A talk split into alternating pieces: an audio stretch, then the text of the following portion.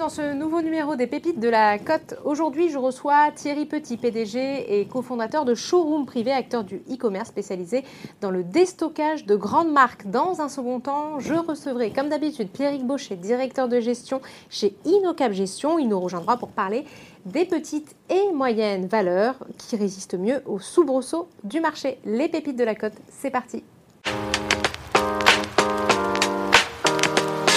Bonjour et bienvenue Thierry Petit. Bonjour.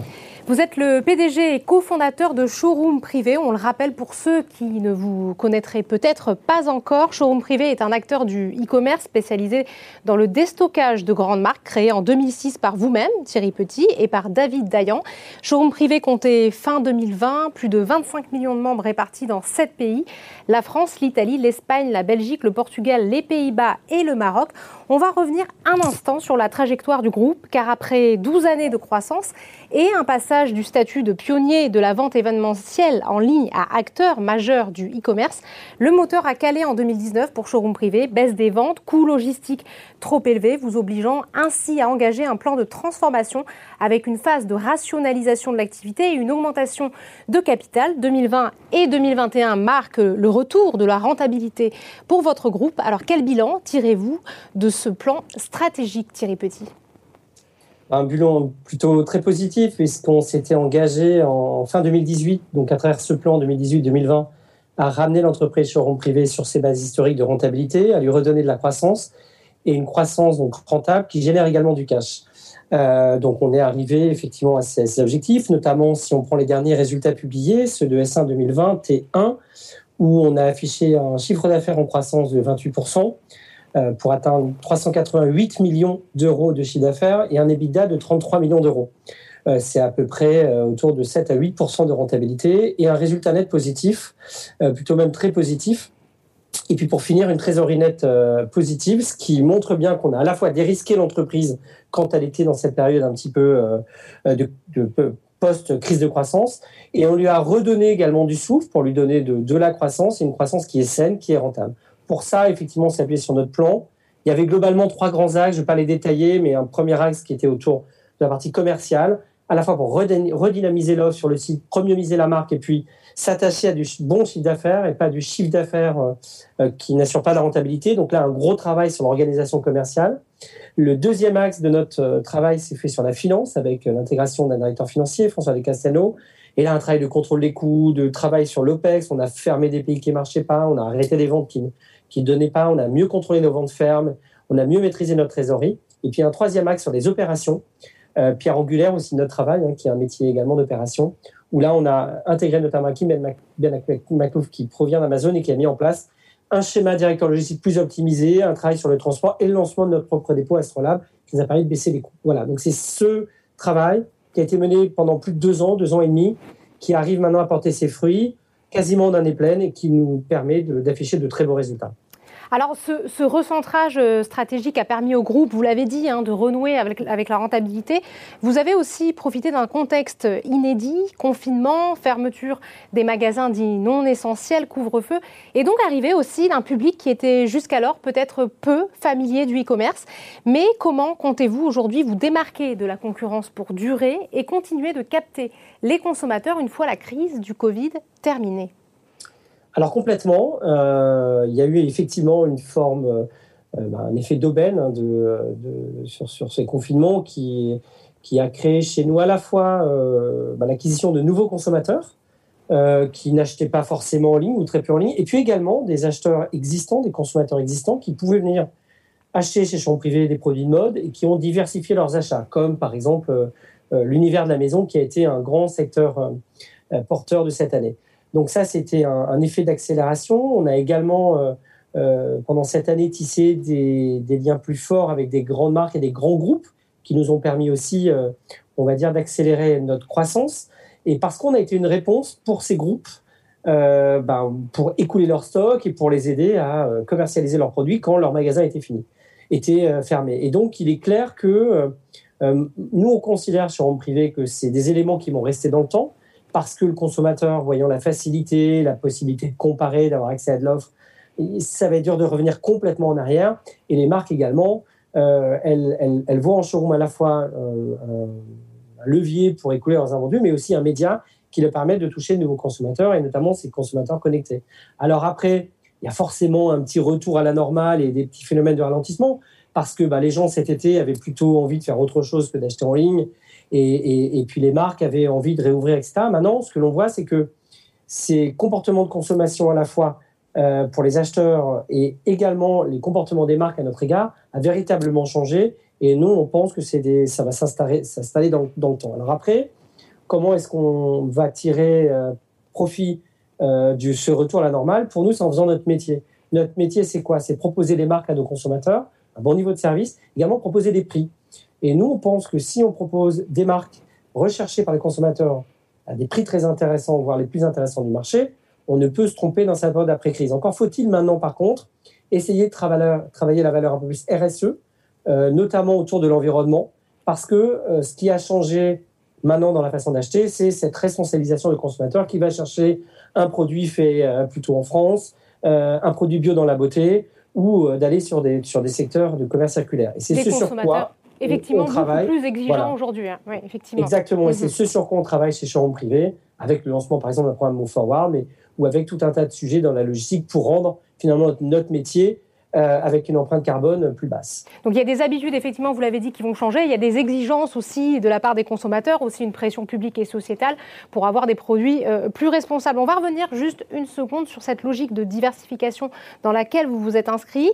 Euh, vous avez lancé assez récemment une plateforme B2B qui vise à aider les marques à se développer dans le e-commerce. Pourriez-vous peut-être nous détailler un peu plus cette, cette orientation stratégique, s'il vous plaît?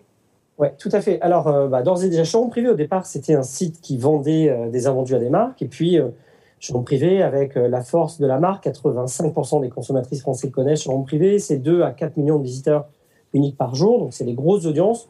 On s'est aperçu que finalement, cette audience pouvait aider les marques à se faire connaître d'un public plus jeune, d'un public plus, en, plus, plus connecté, plus mobile. Donc, on a développé, ça c'était le premier aspect, une régie média qui permet quelque part de créer des dispositifs euh, pour développer les notoriétés et le trafic euh, de nos sites partenaires. On a ensuite euh, travaillé, on s'est aperçu qu'on avait des capacités logistiques extrêmement fortes et puis on travaille tout type de produits. On s'est expédié ou retourné à la fois du prêt-à-porter, de la beauté ou du mobilier. Et donc, beaucoup de marques nous ont sollicité pour les accompagner dans l'accélération de leur logistique parce que cette crise a montré qu'effectivement les marques avaient besoin, c'était pas un nice to have, c'est un must have euh, d'une activité e-commerce forte, mais qu'elles n'étaient pas forcément tout aguerries et avec les compétences nécessaires. Donc, on s'est aperçu qu'on pouvait effectivement les aider à cet endroit. Par ailleurs, on a des ressources euh, sur nos studios photo où beaucoup d'acteurs nous ont dit bah, Showroom, vous avez beaucoup d'installations où vous maîtrisez la photo pour vendre en ligne, vous connaissez les codes, et donc est-ce qu'on peut faire appel à vos services? Et donc, on a développé SRP Studio. Bref, d'un simple déstockeur bah, on a agrégé un certain nombre de services qui visent finalement à offrir bah, un 360 euh, degrés de service à vos marques, vendre leurs invendus bien sûr, mais également être capable demain avec la marketplace de vendre des collections en cours, de d'aider les marques à appréhender leur schéma logistique et où de les aider à, gérer intégralement leur catalogue. Une vraie logique finalement euh, d'accompagnement de, ces différentes marques. Euh, vos derniers résultats, euh, Thierry Petit, montrent une nette amélioration de la rentabilité du groupe, vous, vous l'avez dit au début de cet entretien. Quelle est la stratégie déployée par Showroom Privé pour continuer d'améliorer vos marges dans un contexte de pression sur les prix et dans un univers très concurrentiel? Tout à fait. Euh, alors déjà, il y avait effectivement euh, tout un travail, nous, en interne, hein, qui, était vraiment pour nous euh, d'optimisation de la structure. Hein, je, vous en ai parlé, la mise en place d'outils qui permettent de mieux piloter, mieux l'appréhender, d'un travail aussi sur un basculement de notre logistique, où une partie de la logistique est passée d'un mode, on va dire, vente conditionnelle à dropship. Vente conditionnelle, bah, ça demandait des coûts logistiques plus importants que le dropship. Le dropship, c'est des produits qui sont livrés directement de nos fournisseurs quand la vente conditionnelle, le produit passait par chez nous. Donc forcément, c'est des délais plus courts et un coût plus maîtrisé. Donc on a encore euh, pas mal de leviers logistiques, on va dire, parce qu'on n'a pas fini la transformation intégrale de notre modèle. On a, par exemple, lancé l'année dernière, en pleine crise du Covid, notre dépôt Astrolab. Là, il n'est pas encore en pleine exploitation, donc ça, c'est des leviers. Le deuxième euh, gros ensemble de leviers, bah, c'est tous les services qu'on développe à côté, qui apportent de la marge et qui sont très positifs en termes de marge. Il y a la régie média, qui effectivement euh, se développe extrêmement bien parce que les marques ont compris que showroom privé pouvait être un levier d'acquisition de trafic ou de consommateurs extrêmement puissant. extrêmement puissant. Et donc pour ça, bah, on a des tonnes d'opérations jusqu'à la fin de l'année. On est vraiment en programmation totale. Donc ça, c'est un levier de marge, parce que finalement, il n'y a pas très peu de coûts derrière. Il y a un troisième levier de marge qui est le développement de notre marketplace, où là, l'idée, c'est euh, d'aider les marques aussi à vendre leurs produits en cours à travers euh, ces mécaniques de marketplace, et pour nous aussi, bah, d'offrir plus d'offres aux consommateurs, et quelque part de monétiser mieux notre trafic. Donc ça, c'est encore un levier qui a, qui, qui, qui, euh, a commencé l'année dernière, et là, on est en phase de, de, lancement et d'accélération, avec des résultats plutôt prometteurs. Et puis un autre levier, bah, c'est aussi les services que l'on met en place, on en a parlé, SRP Studio, euh, la régie média, etc., euh, qui vont être aussi des euh, accélérateurs de marge. Dernier point aussi, je l'ai oublié, j'y reviens, c'est des secteurs qui ont beaucoup souffert pendant la crise, je pense au voyage ou à la billetterie, où on s'était, avant le Covid, armé d'une nouvelle équipe et de nouveaux outils pour appréhender ce marché, qui est très demandé par nos consommateurs, qui l'a cartonné pendant l'été et qui sont aussi pourvoyeurs de marge quand, pendant une année, ils ont été quasiment au ralenti effectivement, c'est un contexte qui va peut-être leur être plus favorable avec une sortie de, de, crise euh, sanitaire. Vous êtes présent, Thierry Petit, dans sept pays. Euh, quels sont les pays les plus porteurs à date? Alors, on ne communique pas en détail sur euh, les pays les plus porteurs. Ce que je peux vous dire, cependant, dans notre plan de retournement, c'est qu'on a arrêté des pays qui étaient trop complexes d'un point de vue, on va dire, rentabilité économique, donc notamment l'Allemagne, la Pologne et le, le site anglais multidevise. Euh, pour se concentrer sur les pays qui avaient à la fois euh, suffisamment de scalabilité, de taille, et en même temps qui étaient euh, rentables ou proches de la rentabilité. ça, c'est un premier point. Le deuxième point, c'est qu'on s'est plutôt consacré aux pays pour lesquels avoir une offre commune ou quasiment commune avait du sens. Ben, les consommateurs français, italiens ou espagnols ou portugais consomment le même type de marque, donc c'est important, parce qu'il y a un effet de mutualisation fort. Et puis le troisième axe, l'international pour nous, il est très important. Alors bien sûr parce qu'il crée du chiffre d'affaires, mais surtout parce qu'on va sourcer des marques à l'international. Euh, quand on travaille avec, euh, avec Inditex, quand on travaille avec Mango, quand on travaille avec euh, Geox, on travaille avec des marques internationales. et même si on ne fait pas le chiffre d'affaires dans le pays on va sourcer le pays. Et pour nous, c'est très important parce que finalement, ce sont ces marques internationales qui permettent de nourrir l'ensemble de la plateforme, France inclus. Euh, il faut bien savoir que dans la mode, qui est notre fer de lance, 50% hein, du chiffre d'affaires est fait sur la mode, 90% des marques de mode les plus désirables dans le monde se trouvent entre la France, l'Italie et l'Espagne. D'où l'importance pour nous d'être fort sur ces trois pays. D'être présent effectivement dans, cette euh, Europe du Sud. Euh, est-ce que de nouvelles acquisitions sont prévues, Thierry Petit? On se souvient de Beauté Privée, acquis début 2017 On n'a pas pour l'instant de, on n'a pas de religion là-dessus. Euh, ce que l'on sait cependant, c'est qu'on a fait deux acquisitions. Une qui a été très douloureuse, une société italienne, Sali Privati, qui a nécessité euh, beaucoup d'intégration, beaucoup de travail euh, et, au détriment d'autres projets qu'on a dans l'entreprise. Alors qui maintenant est intégré et fonctionne, mais ça a été très très douloureux. À l'inverse, on a fait une acquisition extrêmement positive qui est Beauté Privée, qu'on a dû acheter quand il faisait 20 millions de chiffre d'affaires à peu près, au bout de 8 ans.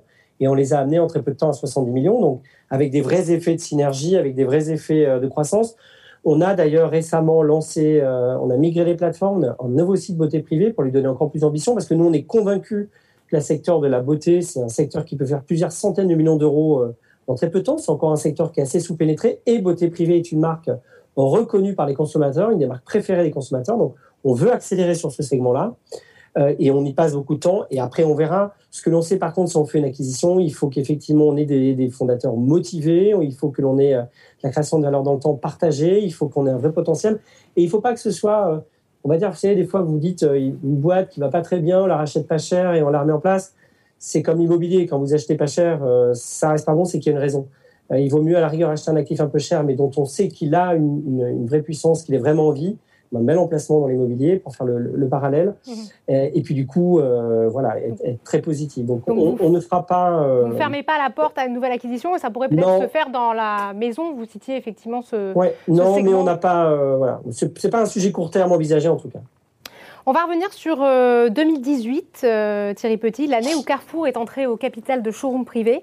En 2020, le groupe n'a pas souscrit à une nouvelle augmentation de capital. Alors pourquoi? Pourquoi la greffe n'a-t-elle pas prise? Il y a plein de raisons. Je pense que euh, quand, on, Carrefour a repris en fait, historiquement la participation de Conforama, on était chacun dans des sujets complexes. ben nous, on était en plein dans le démarrage de notre plan de redressement. On avait énormément de choses à faire, cette grosse crise de croissance. Et également, quand Alexandre Bompard est arrivé à Carrefour, bah, il est arrivé, il avait beaucoup de sujets entre les hyper, l'international, euh, euh, le Project for Food. Donc, euh, et puis, il a décidé de se retirer aussi progressivement du non stratégique et donc du non alimentaire. Plus après, il y a eu le Covid. Donc, voilà, c'est une grève qui n'a pas prise pour tout un tas de circonstances. C'est probablement pas le bon momentum. Le bon momentum. après des recentrages, chacun nous sur notre cœur de métier pour remettre la boîte carrée pense Alexandre sur aussi le cœur du métier qui était l'alimentaire.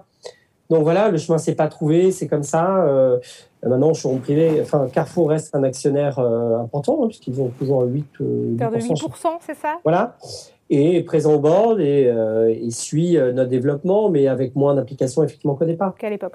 Ok, on va terminer par votre cours de bourse. On est sur Boursorama. Après une traversée du désert entre 2017 et 2020, le titre retrouve grâce aux yeux des investisseurs. Il a progressé de 219% depuis un an, porté par une amélioration de la rentabilité du groupe, euh, également par une très forte croissance du e-commerce en raison, on l'a beaucoup dit, de la crise sanitaire.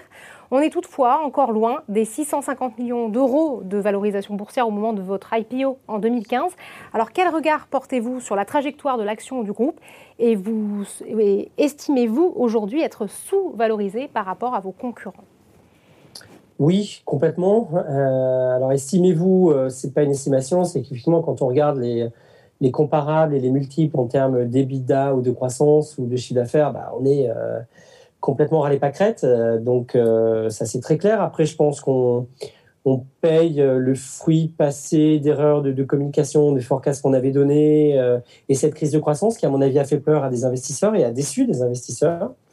Je pense que l'on a besoin d'aligner plusieurs quarters pour montrer qu'effectivement le plan que l'on a mis en place est le bon, qu'il tient dans le temps, que la boîte est, rentable.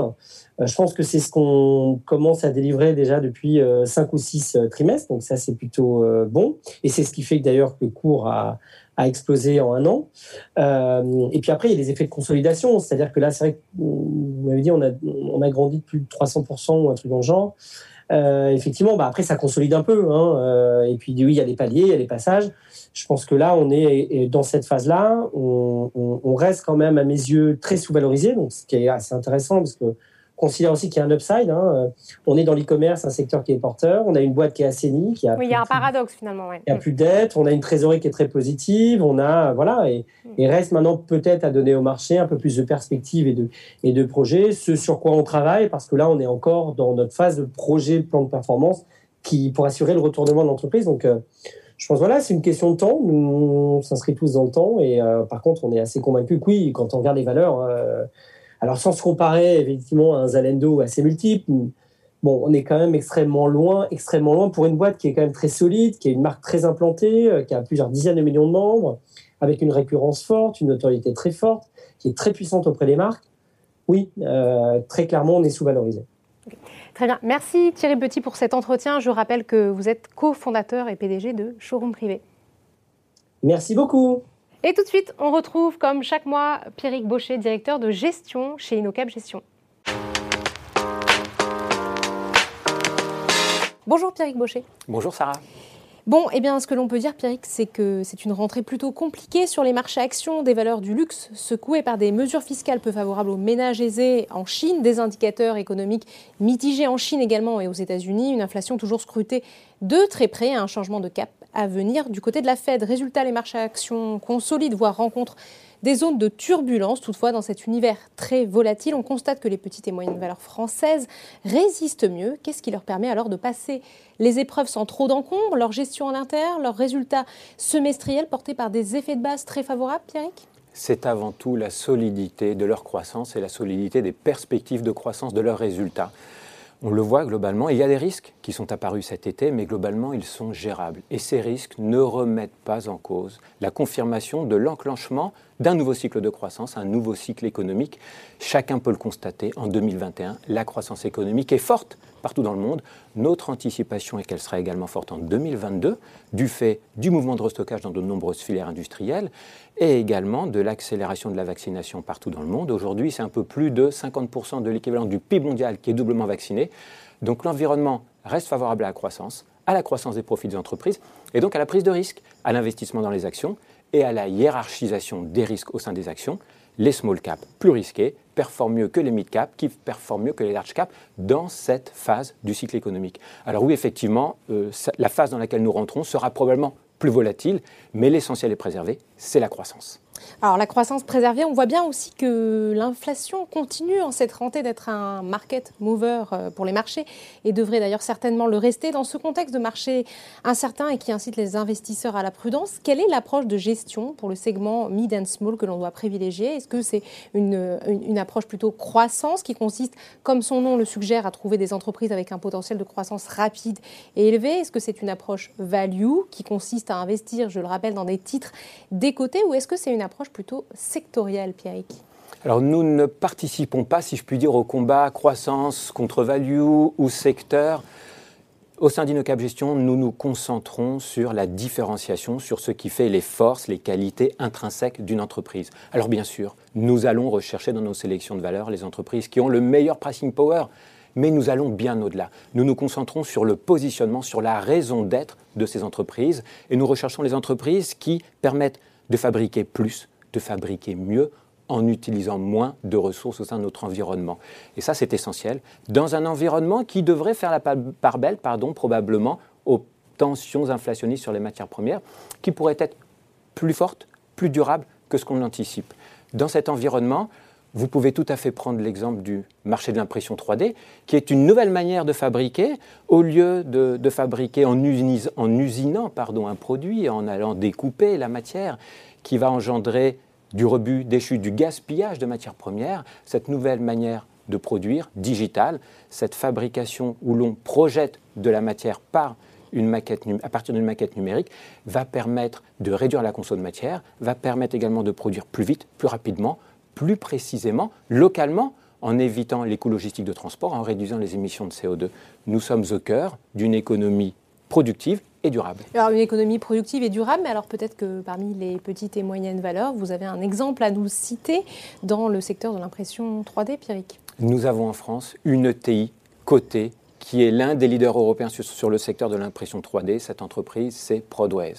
Alors, ces propos ne sont pas une recommandation d'investissement, c'est clairement un exemple parmi nos fortes convictions d'investissement. Prodways est un leader en Europe, c'est une entreprise très internationale, 80% de son chiffre d'affaires en dehors de France. Son premier marché, ce sont les États-Unis, 30% de ses ventes, devant l'Allemagne, 24%. Prodwest bénéficie d'une très forte dynamique de croissance de ses résultats. Sur la base au premier semestre 2021 d'un chiffre d'affaires en hausse de 27%, ses profits ont progressé de plus de 200%, sa rentabilité atteint 13%, et au cours des cinq dernières années, sur la période 2015-2020, ses ventes ont été multipliées par 4 et son chiffre d'affaires récurrent est passé de 25% à 60%. Alors Prodway s'est concentré sur une matière, le plastique, sur de la production en série personnalisée et s'est concentré sur une application médicale dans un marché global de l'impression 3D qui devrait passer d'une estimation de 10 milliards d'euros en 2020 à 100 milliards d'euros environ en 2029. Cette application médicale au niveau des gouttières orthodontiques pour le réalignement des dents et l'application industrielle qui connaît la plus forte croissance. En 2017, les gouttières qui ont été imprimées en 3D par les imprimantes Prodways au niveau de ces 17 clients, c'était 100 000 gouttières. En 2020, ces mêmes clients en ont imprimé 1 million. En l'espace de 3 ans, un volume qui est multiplié par 10. Vous êtes au cœur de la différenciation, de la création de valeur, et vous avez là une illustration de l'ampleur de la croissance à partir du moment où une application industrielle a basculé dans la fabrication additive, la fabrication digitale. Il y a de nombreux autres exemples, mais globalement, ça vous donne des perspectives qui sont très fortes à partir du moment où, je dirais, vous changez le monde et vous contribuez à un monde plus productif et plus durable. Et nous sommes bien au cœur des ODD, des enjeux définis par les Nations Unies. Et nous sommes également au cœur de la gamme de fonds quadriches qui est son positionnement, gamme de fonds quadriches labellisée ISR. Des opportunités d'investissement donc à saisir dans l'univers de l'impression 3D. Pierrick, merci beaucoup. Merci Sarah. Cet épisode des Pépites de la Côte est maintenant terminé. Je vous donne rendez-vous le mois prochain pour un nouveau numéro. En attendant, vous pouvez retrouver toute l'actualité économique et financière sur Boursorama.